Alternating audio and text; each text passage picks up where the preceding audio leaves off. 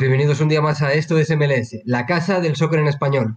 Otro lunes más eh, de resumen, esta vez no de la jornada de MLS como tal, aunque sí que trataremos algunos partidos, sino de resumen de toda la actualidad, de lo que nos está dejando el soccer, fútbol norteamericano, eh, con bastantes temas interesantes, Pablo. Hemos hablado que hablaremos lo primero de todo de la más ferviente actualidad, ahora lo introduciremos. También hablaremos de un par de partidos interesantes que ha habido de MLS estas semanas. Por supuesto, hablaremos de los principales rumores y de las casi casi confirmaciones que tenemos ya de movimientos importantes en la Major League Soccer. Y por último hablaremos también de temas internacionales, ¿no? De cómo le está yendo Alfonso Davis con Canadá, que parece que por fin vuelve a un buen nivel. Y también de MLS, que tiene una buena noticia en este partido de Nations League que disputó contra Granada. Todo eso lo veremos en la próxima media hora, 40 minutos. Pero Pablo, comentábamos, hay que empezar por la última hora, eso es un criterio periodístico inamovible.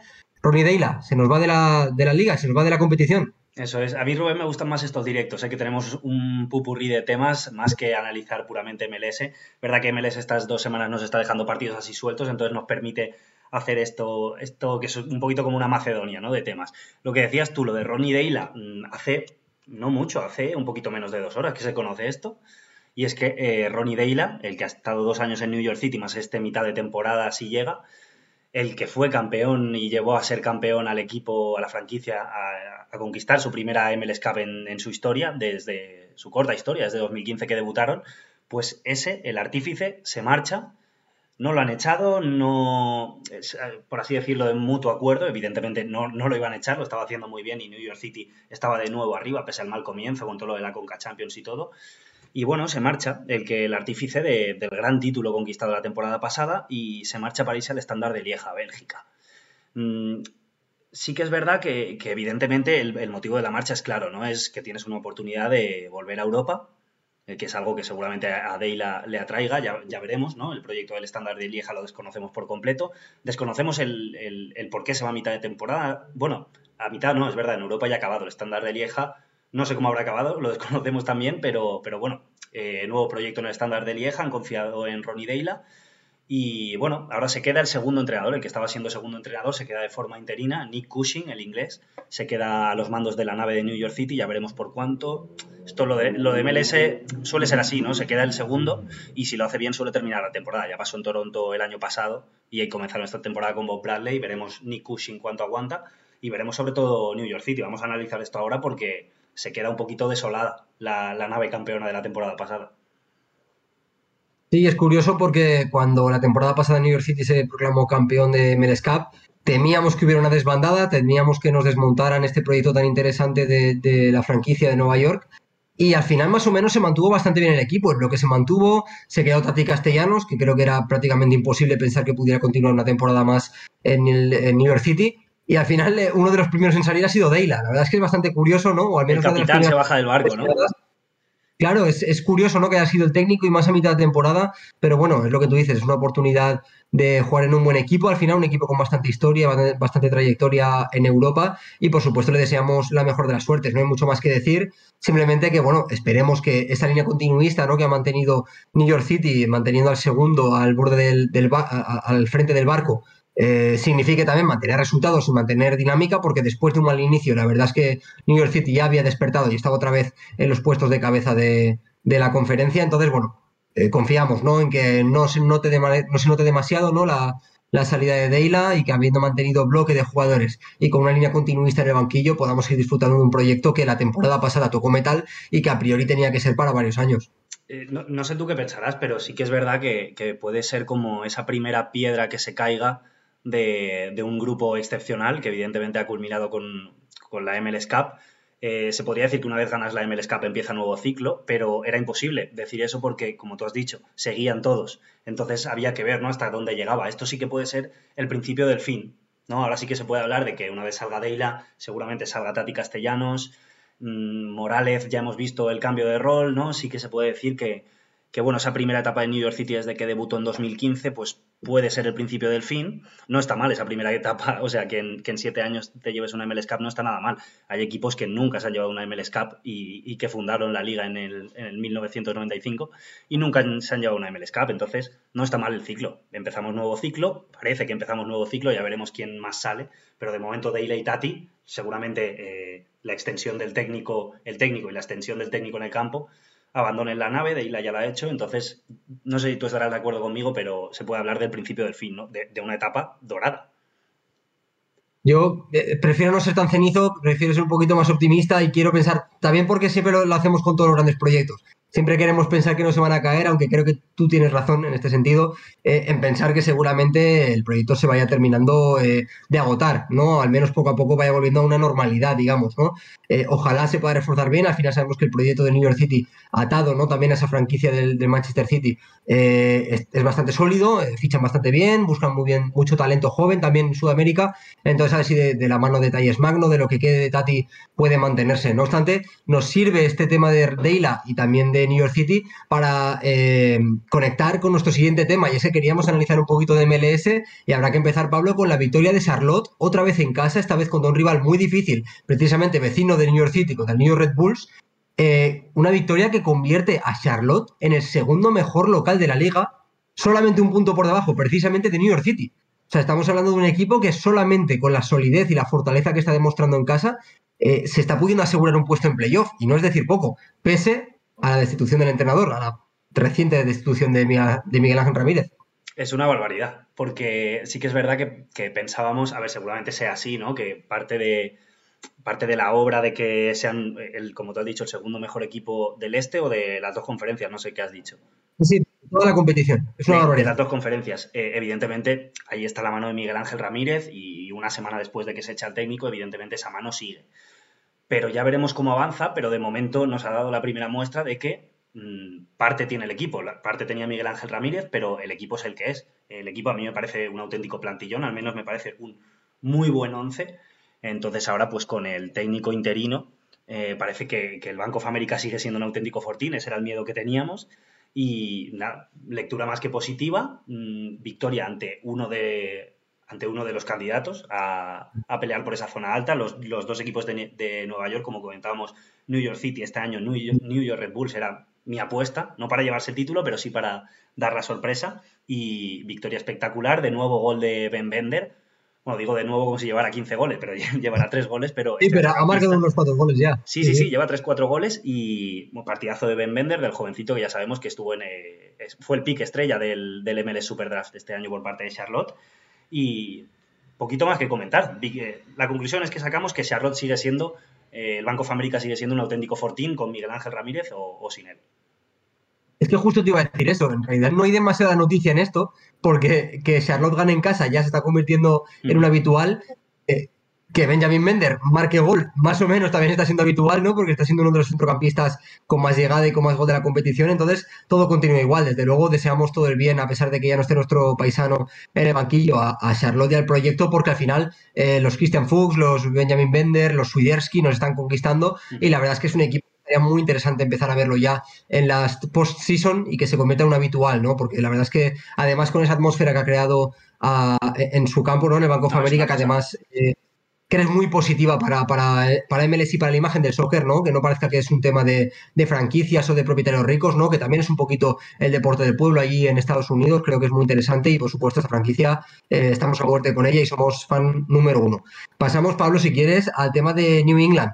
No tiene tampoco mucho recorrido porque al final, bueno, pues es una victoria sin más, pero es que para New England esta temporada una victoria sin más ya es una noticia. Aquí sí que hay cierta novedad, cierta noticiabilidad. Volvió a ganar New England, esta vez en un partido no tan brillante de Carles Hill como venía siendo, pero con un apunte importante y es que marcó Gustavo Bou, que eh, me parece muy importante, Pablo, porque sabemos que ha sido una de las dos o tres piezas más importantes de New England en las últimas temporadas y ahora con la salida de Buxa va a ser todavía más importante, va a tener que dar un paso adelante, va a tener que justificar con goles el estatus que tiene en el equipo y bueno, como mínimo creo que para New England, que es una franquicia que también le tenemos cierto cariño, positivo, como mínimo ganar, sumar y que se vaya acercando a los puestos de arriba porque siempre es un gran animador de la competición. Hmm. Y para sacar un poquito aparte de Bo, en términos generales, decir que bueno, New England sigue acercándose un poquito más a, a playoffs. Ahora mismo está empatado con Cincinnati, es octavo. Eh, Cincinnati, la franquicia de Ohio, es séptima. Entonces New England pues ya se acerca. Evidentemente ya, ya podemos anticipar que no va a hacer lo de la temporada pasada, que es el campeón de la Supporter Shield, pero tiene que estar en, tiene que estar en playoffs los de Bruce Arena, si no sí que podría ser un, descalabro. Y hablando un poquito de Sporting Kansas City, está siendo la cenicienta de esta competición. Cualquiera que se enfrente a él prácticamente es victoria asegurada. Es muy extraño porque Sporting Kansas City estas dos últimas temporadas venían siendo un auténtico espectáculo. Eh, hace dos temporadas, si no recuerdo mal, sí, hace dos fueron primeros del oeste. El año pasado pues, también hicieron buena temporada, no fueron primeros del oeste, pero ahí lo estuvieron peleando. Y es que esta temporada son un auténtico esperpento. Ya lo hablamos con, con Iñaki Gonzalo, que les solía estar atento a los partidos de. Y seguirá estando atento a los partidos de Sporting Kansas City. Son un auténtico coladero, son un sinsentido. Y por destacar algo positivo, eh, fue que Gianluca Busio estuvo viendo, regresó a su casa, estuvo viendo el partido de, desde la grada. Y bueno, eran buenas noticias, ¿no? Buen augurio ver a, Gianluca Busio en, en las gradas, pero ya les gustaría a Sporting Kansas City haberlo tenido sobre el campo, porque lo que hemos dicho, un auténtico descalabro. Las cosas han cambiado bastante ¿no? desde que ya Luca Busio abandonó, el equipo eh, y parece que tampoco les está aportando demasiada suerte desde la grada. Eh, es una pena porque además lo que está demostrando Sporting Kansas City es una anticompetitividad increíble, porque el otro día eh, no estaba fuera del partido, solo perdían 1-0, expulsión de Luis Rosé, ya tienes que remar y aunque marques, luego te vuelven a marcar, no está siendo nada competitivo y es una pena. ¿no? Más allá del juego, que, una franquicia que era tan interesante de repente se esté, se esté quedando en esto, ¿no? Entonces, bueno, una pena, pero para que unos ganen tiene que perder otros. Si queremos que New England esté arriba, eh, no pueden estar todos, tendremos mucho cariño a muchos equipos, pero City creo que este año ya podemos rendirnos con él porque no creo que, que nos vaya a dar demasiadas alegrías. No, la verdad. Y realmente con MLS, Rubén, poquito más. Yo, si quieres, pasaría. Bueno, nos podemos quedar en MLS para, para enganchar con lo de Chiellini, si te parece. Porque. Sí, queríamos hablar un poquito de rumores. Esta semana. Bueno, es que ya no es ni siquiera un eh, a ver, no sé, no sé si me escuchas bien, que te he dejado de oír. Sí, yo te oigo, yo te oigo. Bueno, ¿tú me oyes? Sí. Bueno, eh, no sé si lo dices porque el AFC todavía no lo ha hecho oficial. Pero vamos, eh, está ahí. Quiero decir, no, es que sea propio, Lo ha anunciado el propio Chiellini en su Twitter, entonces eh, podemos decir que sí, que es oficial. De hecho, bueno, no sé si lo veis y esto a lo mejor lo veis a la inversa, pero esto es un auténtico fotón, ¿no? De Chiellini ahí en la ciudad de Los Ángeles. Se te escucha, se te escucha regular. Estoy teniendo problemas de conexión. No sé cómo resolverlos. Vale, a ver. ¿Me oyes ahora? ¿Me oyes bien? Ahora te oigo bien. Lo que falla un poco es la imagen, a ver. Si ahora te escucho mejor. Sí, un poquito lento, Vale, sí, sí, sí, ahora sí, ahora sí que te veo bien. Vale. Pues nada, hablando de Chiellini, Pablo, eh, lo hemos venido comentando tú estos últimos días, porque nos parece un, fichaje bastante interesante, ¿no? Eh, tiene un doble filo, ¿no? Este fichaje, porque al final es eh, Giorgio Chiellini, es eh, campeón de Europa recientemente con Italia, capitán de la selección italiana, un jugador muy importante en la última década y media en la Juventus, quiero decir, es, es un futbolista con muchísimo cartel y eso a MLS siempre le viene bien, porque además es un jugador que sigue teniendo mucho nivel. De hecho, ahora mismo Chiellini encajaría en muchísimos equipos de Europa, muchísimos, con aspiraciones muy importantes. Entonces, como fichaje a mí me parece un 10, porque encima el IFC refuerza una posición que creo que quizá era de las, de las pocas que tenía un poquito debilitadas. Pero claro, choca un poquito con lo que venía siendo el modelo MLS en los últimos años, ¿no? No es un futbolista, es un futbolista ya muy, muy veterano, eh, contrasta un poquito con la búsqueda del talento joven que estaba haciendo MLS últimamente. Eh, los jugadores que venían de Europa últimamente no eran tan mayores, ¿no? Tenemos el caso de Shakiri, tenemos el caso de, eh, de Insigne sin más lejos, el de Chicharito también cuando fichó, el de Vela cuando fichó. Entonces contrasta un poquito con el modelo, pero a priori a nosotros nos parece un fichajazo, porque puede entregar aún un par de temporadas de buen nivel, ¿no, Pablo? Sí, desde luego es lo que tú dices. Hay, dos vertientes, hay dos vertientes mm, muy distintas y muy marcadas, que es, si vamos a lo que es tema deportivo en el AFC, es un auténtico fichajazo, porque desde la marcha de hace dos temporadas de Walker Zimmerman a, Nashville, donde recordemos ha sido dos veces elegido mejor defensa del año por algo, porque es el mejor defensa eh, objetivamente de toda la competición, incluso yo diría un poquito por encima de Mike Robinson de, Atlanta, desde entonces el AFC no ha encontrado ese jerarca, que era lo que era Zimmerman. Entonces, Chiellini es un auténtico jerarca, incluso puede ser incluso más que Zimmerman. A lo mejor Zimmerman sí que más en lo deportivo, pero Chiellini es, es un auténtico líder. Entonces, por ahí bien en faceta líder, en faceta deportiva, yo creo que Chiellini, aunque tenga 37 años, le da de sobra para estar dos temporadas, tres incluso a buen nivel en, en MLS, porque ya sabemos que a nivel defensivo no es una competición tan exigente. Y luego está la otra vertiente, que es la que deja un poquito más dudas, que es al nivel competición, a nivel imagen, nivel corporativismo de, de MLS, donde ahí sí que podría haber debate. ¿De es buen fichaje? No.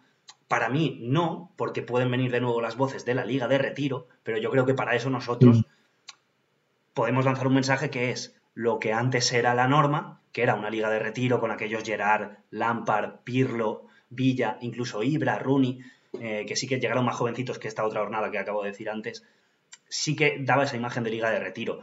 Lo que antes era la norma, repito, ahora es la excepción. ¿Hace cuánto que no llega un jugador de 37 años? ¿Hace cuánto que no llega un jugador?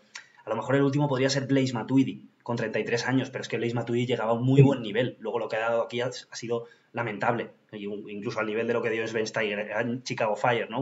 una pifia. Pero no llegaba para retirarse Matuidi ni tampoco Higuaín.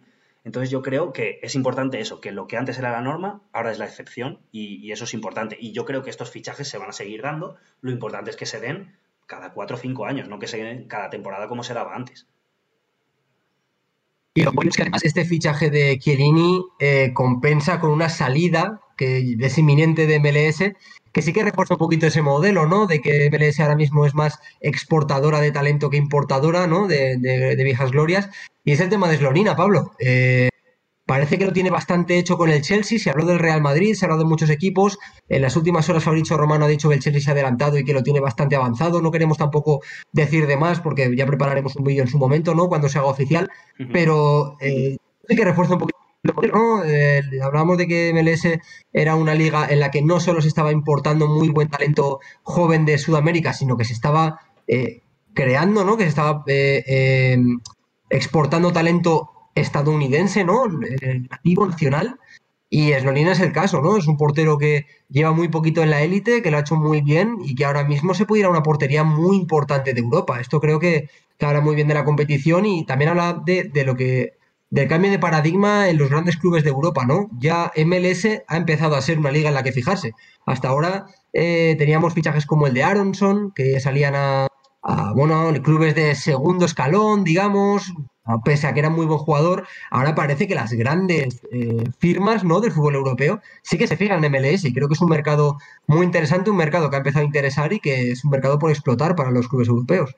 Sí, parece que comenzaron con, los atacantes, han visto que prácticamente la mayoría o una buena parte están saliendo bien, entonces a, niveles de, de, clubes niveles mitad tabla, Europa League, eh, más o menos. Entonces ahora parece que se atreven, ¿no? Las grandes firmas, como tú has dicho, los grandes clubes parece que se atreven. También entramos en un paradigma del fútbol en el que muchos clubes de repente empiezan a competir contra dos principales villanos que pueden ser Manchester City y PSG y tienen que buscar otras fórmulas, como es la del Madrid, por ejemplo, con Vinicius, con Rodrigo, con estos eh, nuevas joyas, sobre todo brasileñas que están buscando, pero eh, también está la vertiente norteamericana, ¿no? Entonces ya está, el mercado norteamericano sabemos lo que está creciendo, entonces para luchar contra estos dos gigantes, estos dos grandes villanos, tienes que tirar por, por, estos caminos y la vía norteamericana es otra que se abre, que se abre paso y entonces cuando fichas a alguien jovencito, es verdad que te cuesta más barato, 10 millones, no me parece nada barato para Eslonina, pero es que realmente es un portero que puede marcar una época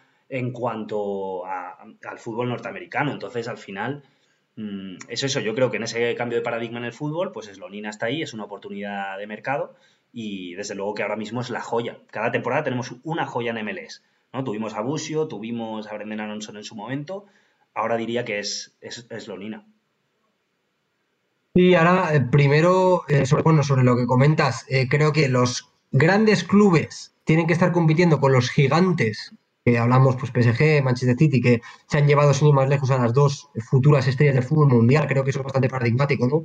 Ver cómo los nuevos gigantes, ¿no? Los nuevos animales del fútbol se han ido a dos clubes estado prácticamente. Eso me parece bastante significativo, bastante simbólico. Y creo que el resto de grandes clubes tienen que competir contra esos modelos adelantándose.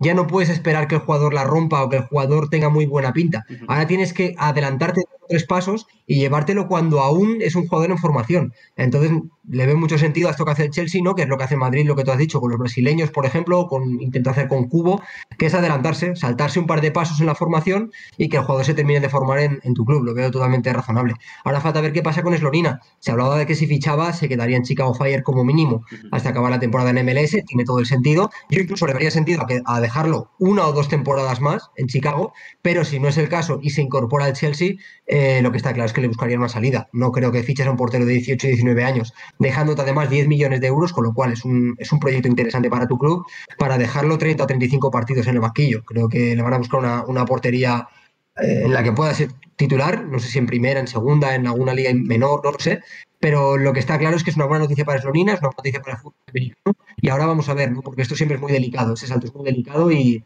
y esperemos que lo dé de la mejor forma. Si no quieres añadir nada sobre esto, Pablo, eh, podemos saltar ya al fútbol internacional, si quieres.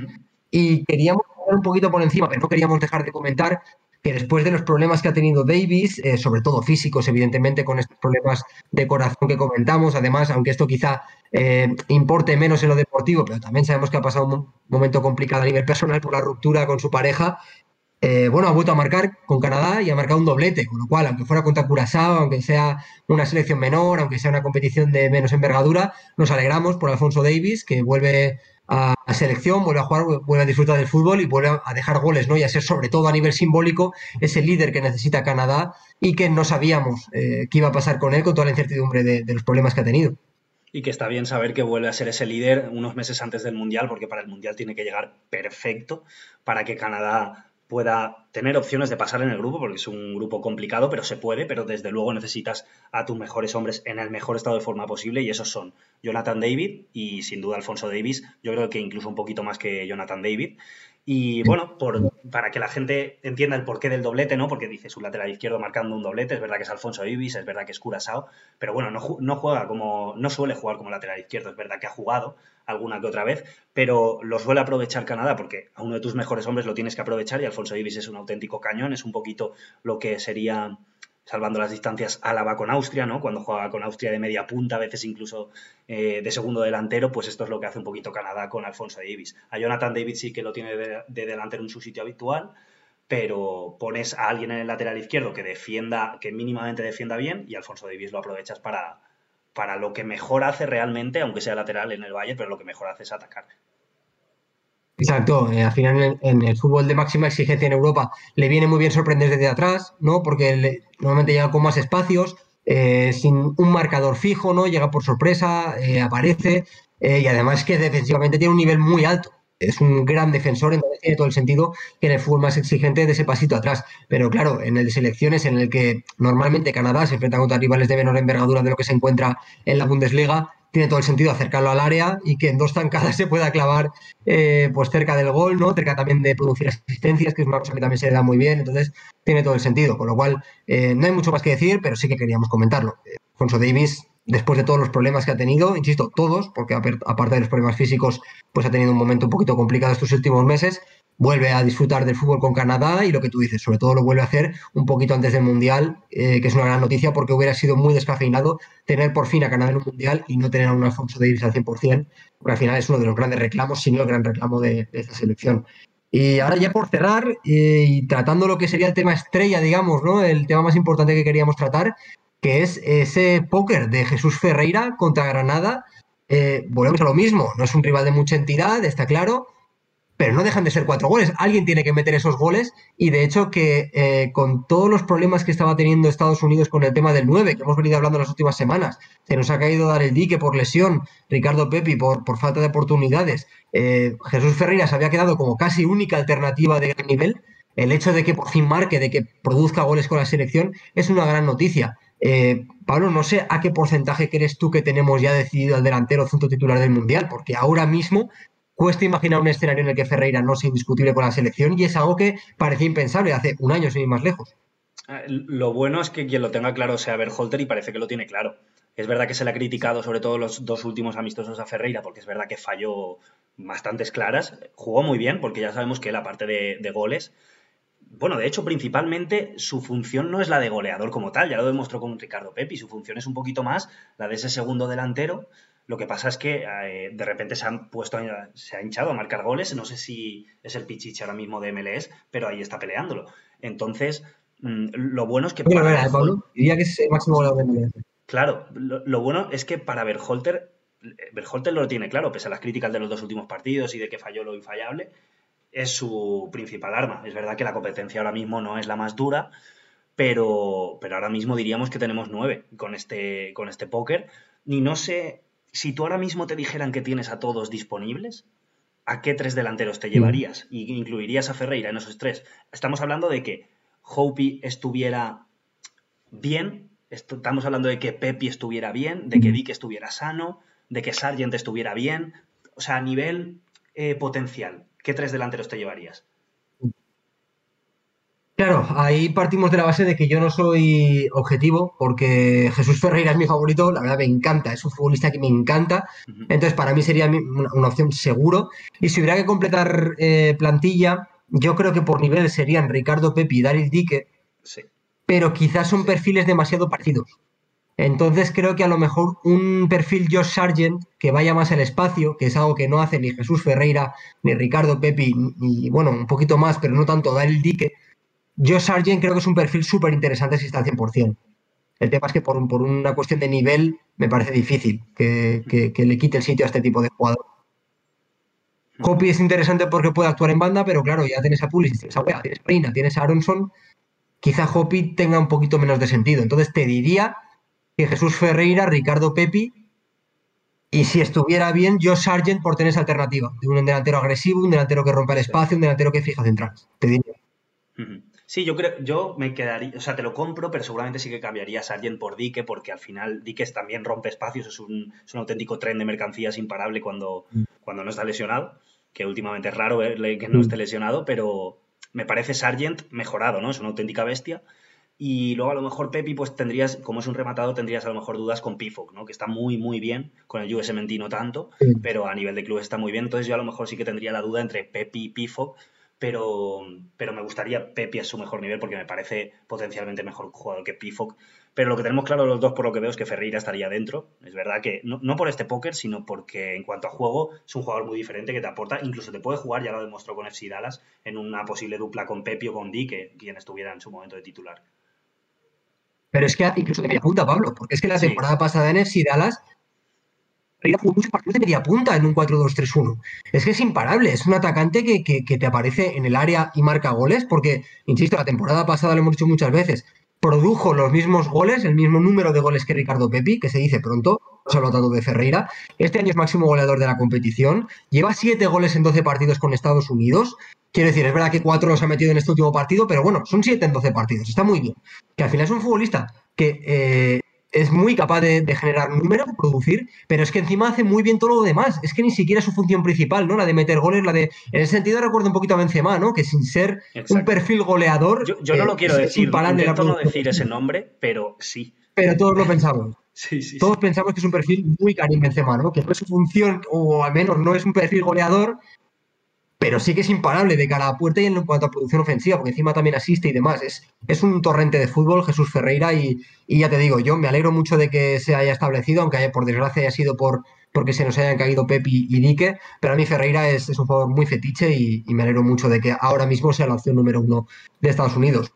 Eh, vamos a cerrarlo aquí, Pablo. Eh, yo creo que ha sido una buena charlita, más cortita que otras veces, pero claro, hemos tenido una de MLS, lo que tú comentabas antes, cuando tenemos que analizar 13 partidos. Es un poquito más largo, ¿no? Que hoy que han sido solo 3 o 4, pero bueno, hemos tocado tres temas interesantes y por supuesto eh, vamos a seguir muy atentos a la actualidad, al tema de Slovenia, al tema de Chiellini, habrá que hacer algún vídeo por ahí seguramente cuando, cuando se oficialicen los fichajes eh, y también por supuesto volveremos el mes que viene con todo lo que nos deje la actualidad del soccer. Muchas gracias a los que habéis estado al otro lado en el directo, también a los que lo estáis escuchando en el podcast o también los que lo estéis viendo en YouTube, porque ya sabéis que siempre lo subimos a todas las plataformas y os esperamos también en, Twitter, ¿no? En todas las plataformas en las que estamos. Y ya sabéis, si os gusta el